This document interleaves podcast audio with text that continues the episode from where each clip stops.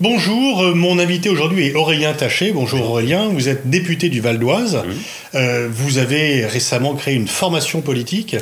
Euh, je voudrais commencer par cela. J'ai un peu le sentiment, depuis le temps que je fréquente différents élus, qu'il y a quand même un peu moins de goût, d'intérêt pour les questions internationales dans les différentes formations politiques qu'auparavant, il y avait des commissions internationales, euh, des gens qui étaient très actifs dans les différentes formations, d'ailleurs aussi bien à droite qu'à gauche. Est-ce que vous, comme parlementaire et en même temps comme responsable d'une formation, vous constatez également que les élus d'aujourd'hui s'intéressent moins aux questions internationales qu'auparavant? Oui. Alors, ça n'a jamais été euh, extrêmement simple, hein, les questions internationales dans les formations politiques. Moi, j'étais euh, auparavant, j'ai commencé mon engagement politique au Parti Socialiste. Je me rappelle qu'on était assez peu nombreux à fréquenter par exemple les euh, réunions euh, du Parti socialiste européen à Bruxelles. Moi j'y allais parce que j'ai toujours eu une euh, appétence pour ces sujets et que j'ai toujours considéré que l'internationalisme était quelque chose d'important pour la gauche, euh, à laquelle euh, je me sens d'ailleurs toujours appartenir. Mais effectivement, c'est quelque chose qui a, que j'ai vu régresser. À cette même époque, déjà, c'était l'époque en 2000, début des années 2010 des printemps arabes. moi, je me suis beaucoup intéressé à la transition démocratique tunisienne. je suis allé à plusieurs reprises à Tunis, notamment au moment du Forum social mondial et autres. Et je disais, par exemple, à l'époque, que le Parti socialiste, qui restait, de par l'international euh, avec certaines formations, euh, euh, proches de certaines formations, sans vraiment comprendre ce qui se passait dans le pays, était en train de perdre sa culture internationale. Donc je l'avais déjà finalement identifié à ce moment-là.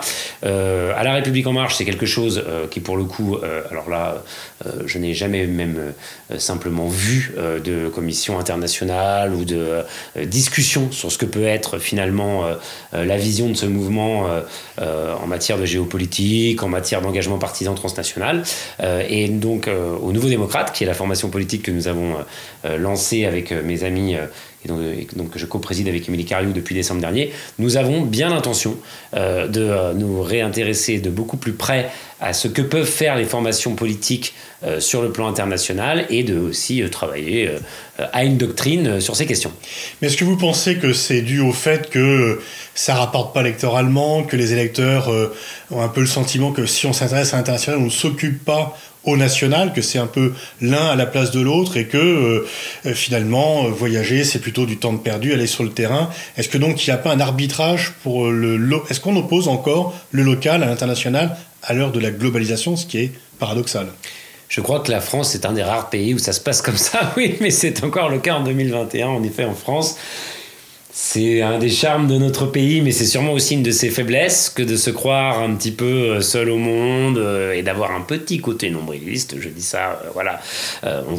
comme chacun sait, la France se vit à juste titre par certains égards, mais comme le phare de la pensée universaliste et des droits de l'homme, avec parfois d'ailleurs certains travers, et, et peut-être qu'elle est de moins en moins perçue comme ça à l'étranger peut-être que c'est quelque chose dont on pourrait aussi parler, parce que je crois que c'est important, euh, ce décalage entre ce que vivent les Français et la manière dont on les voit.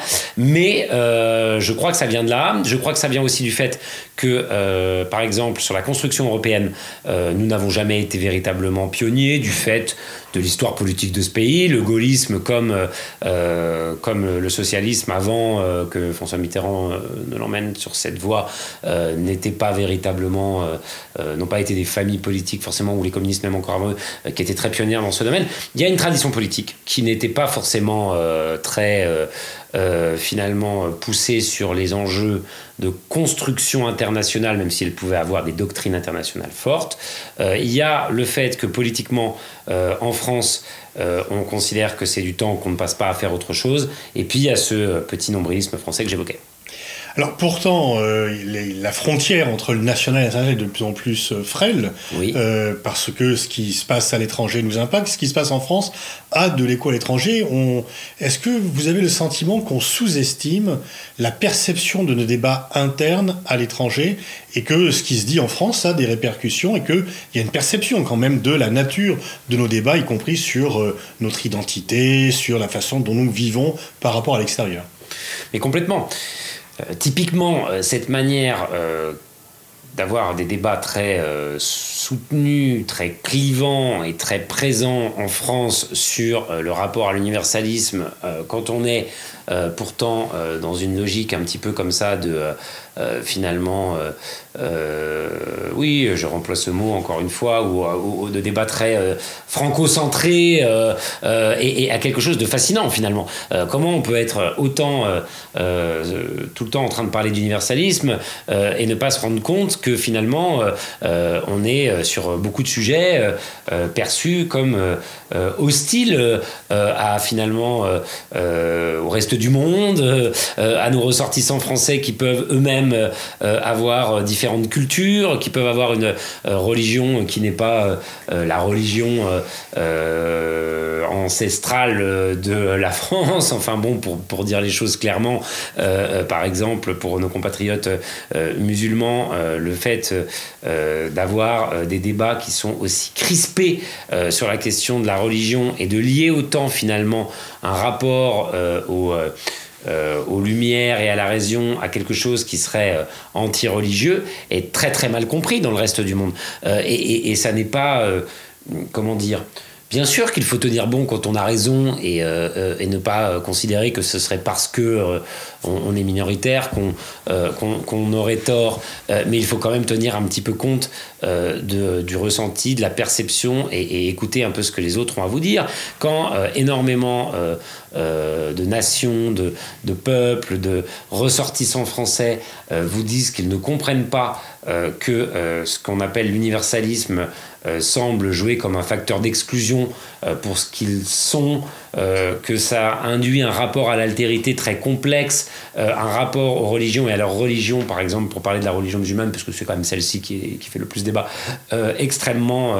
Euh, qui est vécue comme hostile, je crois que c'est quelque chose qu'il faut entendre. Oui. Moi, j'ai le sentiment que la France était le pays le plus populaire dans le monde musulman au sortir de la guerre d'Irak, à la fois pour les positions traditionnelles, gaulo-mitterrandistes, pour le refus de la guerre d'Irak, pour la position aussi traditionnelle, de, un peu en pointe, le seul pays occidental par rapport au conflit israélo-palestinien. Et là maintenant, on a l'impression quand même qu'on a en grande partie perdu ce crédit, mais en même temps que ça n'inquiète pas grand monde. Je crois qu'on peut euh, dire ça. Euh, ça se date certainement assez facilement. D'ailleurs, hein, c'est à partir, euh, enfin c'est après la fin deuxième mandat de Jacques Chirac que pour moi les choses euh, évoluent euh, considérablement euh, de tant du point de vue de la doctrine internationale que de la doctrine de défense, que du rapport particulier qu'avait la France avec le monde arabe d'une certaine façon et où finalement euh, c'est vrai que euh, bah, on se rappelle hein, que la France s'était illustrée en 2003 en n'allant pas participer à la guerre en Irak. Euh, le mandat de Nicolas Sarkozy induit tout autre chose, avec notamment l'intervention en Libye, mais avec d'autres changements auparavant aussi. Il y a eu une continuité là-dessus, je trouve, sous le quinquennat de François Hollande assez manifeste, et qui, alors avec le quinquennat d'Emmanuel Macron, c'est comme souvent avec lui d'ailleurs, un peu plus euh, complexe. Euh, lui-même se revendique gaulo-mitterrandiste, au moins dans les mots. Euh, a posé un certain nombre d'actes ou de symboles à des moments qui pouvaient effectivement donner à penser qu'il était assez attaché à une certaine indépendance de la de l'indépendance française et européenne, notamment sur les questions de défense. Euh, il a essayé de faire des choses qui euh, n'ont pas forcément tout abouti, mais il a au moins essayé. Au-delà de ça, je pense que malheureusement, sur d'autres aspects, qu'on pourrait qualifier peut-être comme étant des éléments de réflexion de ce que lui-même a appelé l'état profond, au Quai d'Orsay ou ailleurs, finalement, les choses euh, sont euh, plutôt euh, dans le Vous pensez qu'il a dénoncé l'État profond, mais qu'il ne s'y est pas attaqué? En fait, je pense qu'il a pu essayer de s'y attaquer sur un certain nombre de sujets, notamment dans son rapport à la Russie, notamment dans, sur la question de l'indépendance de l'Europe par rapport aux États-Unis. Je pense pour ce, qui, pour, que, pour ce qui est du monde arabe, pas du tout. Et je pense que ce qu'on voit avec la Turquie actuellement est par exemple assez manifeste de la continuité de ce qui a été mis en place par un courant qu'on pourrait qualifier de néoconservateur à partir des, années Sarkozy et, qui a par exemple conduit à ce qu'on rompe totalement les discussions à cette époque entre la Turquie et, l'Union européenne pour ce qui était de son adhésion. Je ne sais pas s'il fallait le faire ou pas le faire. Je dis simplement qu'en tout cas à l'époque il y avait une discussion, moi qui me semblait intéressante. on dit maintenant, mais alors regardez, heureusement, Sarkozy, Nicolas Sarkozy dit parfois quand il s'exprime encore un petit peu, mais regardez, j'ai eu raison quand même. Heureusement que on n'a pas fait ça. On aurait Erdogan en, Europe, mais peut-être pas justement. Peut-être que si les discussions... peut-être. Oui, peut-être qu'en Turquie. Euh, la Turquie aurait peut-être suivi une autre direction si on avait continué les discussions. Moi, j'ai toujours plutôt pensé ça à titre personnel déjà à l'époque, euh, et du coup, ça, ça s'est euh, poursuivi. Et parfois, on finit par se demander si même en en matière euh, internationale, euh, le récent euh, conflit avec la Grèce, enfin, sur, où, finalement la France a, soutenu de manière assez quand même agressive le gouvernement grec sur le, conflit autour des îles qui, l'opposent à la Turquie. On se demande si tout ça ne vient pas quand même aussi un peu quelque part d'une espèce de doctrine globale qui est celle de, euh, euh, bah, du choc des civilisations, quoi, de Huntington. Moi, je finis par me demander si ces idées-là n'ont pas quand même énormément progressé euh, dans le monde politico-administratif français et que finalement, là-dessus, Emmanuel Macron, effectivement, s'est aligné. Et donc, pour répondre à votre question initiale, non, ça n'émeut plus grand monde que en France, on, finalement, on ait pris ce tournant-là. Et je suis pas certain que tout le monde d'ailleurs les bien compris, on ait bien compris les raisons euh, profondes.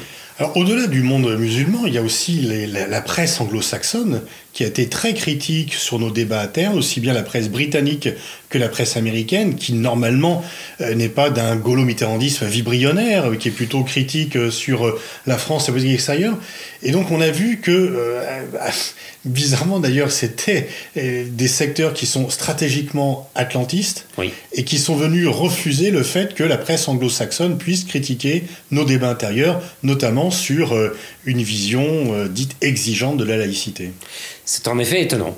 Et je crois que euh, Emmanuel Macron lui-même en a été assez courroucé, mais quoi de plus normal finalement que d'avoir ce type de réaction? Parce qu'on peut euh, effectivement avoir sur les questions internationales des, vraies divergences euh, d'intérêts comme de point de vue avec euh, les États-Unis d'Amérique et, les tenants de l'atlantisme d'une manière générale. En revanche, il faut quand même constater que sur le plan intérieur, ce sont des pays qui sont très attachés aux libertés, qui sont très attachés à la liberté de conscience notamment, qui ont connu aussi sur le plan des combats pour l'égalité des droits, sur le plan des combats pour la lutte contre les discriminations euh, raciales euh, ont connu des, euh, des, des, des, oui, des mouvements d'ampleur et des choses qui se. Enfin, il s'est passé des choses assez intéressantes de ce point de vue-là dans, dans, ces pays-là. Et moi, je trouve qu'effectivement, sur, sur ce plan de la liberté de conscience ou de l'égalité raciale, par exemple, effectivement, la France, aujourd'hui, ne comprend plus ce qui se passe dans le monde, ne comprend plus ce qui se passe dans son propre pays, et finalement, aurait pour le coup, parce que tout n'est pas acheté euh, euh, chez, chez, nos amis américains, aurait pour le coup à regarder un certain nombre de choses, à regarder un certain nombre de luttes, à regarder un certain nombre, euh, à voir un peu comment les libertés y sont respectées, comment les points de vue et les opinions évoluent, et, à ne pas s'arc-bouter comme ça sur une vision qui est finalement celle où on a une laïcité qui est vécue par beaucoup euh, malheureusement comme un laïcisme, comme quelque chose qui viendrait rejeter les religions. il y a d'ailleurs deux courants au ministère de l'Intérieur. Là-dessus, on a l'impression que vous avez un ministre de l'Intérieur, Gérald Darmanin, qui se veut un peu gallican, qui veut mettre la main sur euh, les religions, euh, sur, les religions et que l'État les contrôle. Et puis une ministre à la citoyenneté qui, elle, est carrément hostile en étant laïciste. Et ça, je trouve ça euh, un peu euh, particulier et je pense que c'est tout à fait euh, mal compris dans un certain nombre de pays. Et les débats autour du séparatisme aujourd'hui viennent induire autre chose, viennent induire le fait que finalement, quand vous, quand vous défendez l'idée qu'il peut y avoir un raciste ou une haine envers les musulmans, vous seriez du coup le complice insidieux des islamistes et en tant qu'antiraciste, vous deviendriez vous-même une forme de séparatiste, puisque c'est le mot à la mode et que ce pouvoir essaye de conceptualiser. Mais vous n'avez pas l'impression, est-ce que c'est la laïcité à la française qui est, bon, c'est un modèle un petit peu spécifique, mhm. à part, national, qui s'est développé Il y a quelques pays qui ont leur propre laïcité, mais enfin, le modèle français est quand même très singulier. Est-ce que c'est la laïcité à la française qui n'est pas exportable ou est-ce que ce sont les débats que nous avons sur la laïcité, et vous êtes, souvent exprimé là-dessus en pensant que on déviait un petit peu, qu'on avait une sorte, ce que Jean Bobéro euh, appellerait la laïcité falsifiée. Est-ce que euh, c'est la laïcité en tant que telle qui n'est pas comprise à l'étranger ou une nouvelle interprétation qui en serait faite aujourd'hui? Mais il est évident que c'est euh, euh, ce que veulent faire dire euh, à la laïcité ceux qui en réalité ne sont pas des laïcs au sens de la loi de 1905, mais ou alors on, rejoue Émile Combes contre contre contre Boyan, et, du coup on voit bien que c'est ça qui n'est pas exportable. Ce qui n'est pas exportable, c'est l'hostilité aux religions, c'est l'anticléricalisme qui a pu avoir son explication, sa justification en France dans l'histoire. Euh, je suis moi-même issu d'une famille euh, de gauche euh, de l'ouest de la France qui n'a pas, enfin, été vraiment bien engagé dans cette tradition politique-là, il n'y a aucun problème. mais aujourd'hui, ça peut être compris différemment parce qu'effectivement, on n'a plus une église comme ça euh, qui euh, représente euh, un pouvoir aussi puissant sur le plan politique et sociétal que, peut, que peuvent le représenter l'ensemble des religions aujourd'hui. Et donc, ce qui était à l'époque une lutte contre la domination, finalement, une lutte contre une forme de pouvoir qui voulait s'en prendre à l'État, ne peut plus du tout être perçu de la même manière aujourd'hui. Que, effectivement, il y ait des difficultés liées à euh, des interprétations euh, radicales, guerrières, erronées des religions qui produisent du terrorisme et des morts, c'est une réalité que personne ne conteste. et c'est quelque chose contre lequel il faut lutter. Mêler ça, finalement, à une hostilité à la religion d'une manière générale et faire dire à la laïcité de, 1900, à la laïcité de 1905 ce qu'elle ne dit pas, que, que par exemple les croyants doivent rester discrets.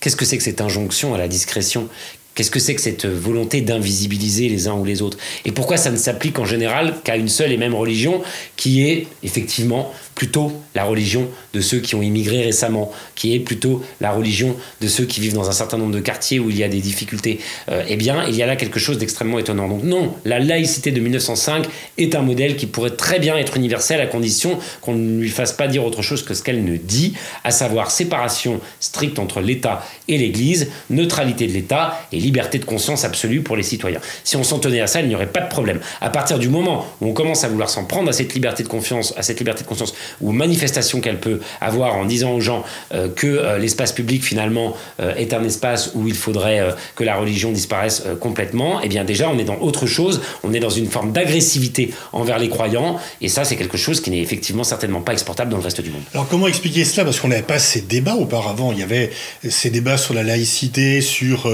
grosso modo la, peur que l'islam peut procurer chez certains. Est-ce que c'est lié aux attentats? Est-ce que c'est lié au fait que les musulmans ne demandaient rien, rasaient les murs et que maintenant ils demandent à construire des mosquées parce qu'ils se sont affirmés? Est-ce que c'est lié à une sorte de déperdition du débat? Comment expliquer une sorte d'hystérisation euh, du débat public français qui, une fois encore, euh, choque euh, pas mal de gens et, et regardez un peu avec un grand étonnement à l'étranger? Parce que beaucoup de gens ne reconnaissent pas la France euh, qu'ils aiment finalement. C'est tout à fait ça. Et beaucoup de ceux qui viennent ici, euh, d'ailleurs, euh, ou qui sont venus ici par le passé, me disaient je, je suis venu en France parce que pour moi c'était un grand pays de liberté, un pays où j'allais pouvoir justement, eh bien oui, être peut-être plus libre que dans le pays d'où je viens, pour certaines personnes qui viennent de différents pays, que ce soit d'Afrique du Nord, du Proche-Orient, d'ailleurs, mais sans être rejeté, sans que je sois rejeté pour moi-même, pour ma religion ou autre. Alors, à mon avis, il y a toute une série d'explications à ça, effectivement. D'abord, euh, euh, en effet, euh, l'islam devenant une des composantes de la nation française, elle demande ni plus ni moins qu'à trouver sa place comme les autres. C'est forcément un peu plus difficile pour elle que pour des religions plus anciennes, puisque une des particularités de la loi de 1905, au-delà de sa philosophie, et comme vous le savez parfaitement, de refuser le financement des lieux de culte pour les lieux qui seront construits après 1905, et comme il n'y avait strictement aucune mosquée avant 1905, bon, déjà il y a des difficultés de cet ordre-là, mais ça, à la limite, euh, on peut trouver peut-être euh, euh, des solutions. il y a bien sûr la question des attentats qui, qui divise profondément. Mais c'est là où moi, finalement, j'en veux beaucoup, finalement, à, à, ma famille politique ou à une partie d'entre elles qui, sous prétexte de ne pas effrayer un électorat populaire qui, pourrait, qui pouvait commencer à être convaincu par les thèses des conservateurs ou des nationalistes, euh, a fini par se dire, euh, pour euh, ne pas faire monter le Front National, il va falloir reprendre quelques éléments de son discours. Alors ça n'a jamais été complètement dit comme ça, mais finalement c'est quand même exactement ce qui se passe à, partir notamment, oh, c'est dès, la deuxième partie des années 2000, quand vous avez certains courants au Parti Socialiste qui, et certaines personnes qui ont voulu y théoriser l'insécurité culturelle, pardon, mais moi l'insécurité culturelle, pour moi, ça ne veut pas dire autre chose que le bruit et l'odeur de Chirac, euh, mais euh, avec un vernis un peu plus scientifique. Euh, mais c'est exactement ça, ça n'est pas autre chose. Et donc, à partir du moment où vous commencez à faire entrer des concepts comme cela dans les rangs des, de la gauche, eh bien, petit à petit, vous tirez le fil de quelque chose qui devient, si ce n'est xénophobe, à tout le moins, qui complexifie clairement le rapport à la l'altérité et qui vous venez noyer ça dans un universalisme qui finalement, pour moi, malheureusement, se culturalise et s'essentialise. Moi, ce qui me fait peur aujourd'hui, c'est ça. C'est ce que j'appelle, euh, avec d'autres hein, d'ailleurs, le, nativisme. C'est-à-dire que vous euh, finissez par donner plus de droits euh, à ceux qui étaient présents depuis plus longtemps en opérant une forme de culturalisation de la citoyenneté. Et ça, c'est quelque chose de grave. Et ça a été importé dans les rangs de la gauche et on a réussi à le finalement à le à le dissimuler euh, sous euh, sous euh, finalement des vernis de, de républicanisme et en utilisant les lumières ou l'universalisme pour quelque chose qui finalement ne l'est pas du tout universel. Vous diriez que l'extrême droite a gagné la bataille culturelle? Je dirais qu'elle est en passe de le faire euh, et que malheureusement, euh, euh, qu'une partie de la droite finalement cède à cela est déjà absolument catastrophique, mais que malheureusement par une espèce d'alliance objective, une partie de la gauche aussi, parce que elle sent que sur ce terrain-là, elle n'a pas été capable de de finalement aller suffisamment loin pour convaincre les Français que non, nous n'avions pas intérêt à, entrer là-dedans. Bref, son échec sur l'antiracisme, son échec sur la question des discriminations, son échec sur euh, le fait de pouvoir tenir la promesse républicaine pour tous, euh, l'a euh, conduite, pour ne pas se laisser dépasser sur le plan électoral, à reprendre sous prétexte d'universalisme, de laïcité et autres, euh, des idées qui sont plutôt des idées euh, euh, de rejet qui viennent de l'extrême droite. C'est une course à l'échalote et est-ce que vous pensez que ça va s'améliorer ou est-ce qu'on peut craindre que à la perspective des échéances électorales nationales, présidentielles et législatives de 2022 va continuer ce mouvement où la droite, pour ne pas laisser le terrain à l'extrême droite, prend une partie de son programme, que la gauche est aspirée également par cela et que finalement il reste, il y a un basculement général? J'en ai malheureusement peur. Moi, vous savez, j'ai rejoint Emmanuel Macron en 2017 précisément parce que je le sentais différent sur ces questions. Il y avait deux choses qui me plaisaient essentiellement en lui. Effectivement, euh, je retrouvais une perspective internationaliste, notamment sur son engagement européen, sur euh, son, euh, le fait qu'il avait envie de redorer le blason du, multilatéralisme dans un monde qui était en train, au contraire, de, de le lâcher. Rappelons-nous de Trump qui est élu l'année précédente. Ça m'avait convaincu. Et puis, tout ce qu'il disait sur ces aspects-là. La laïcité n'est pas un laïcisme.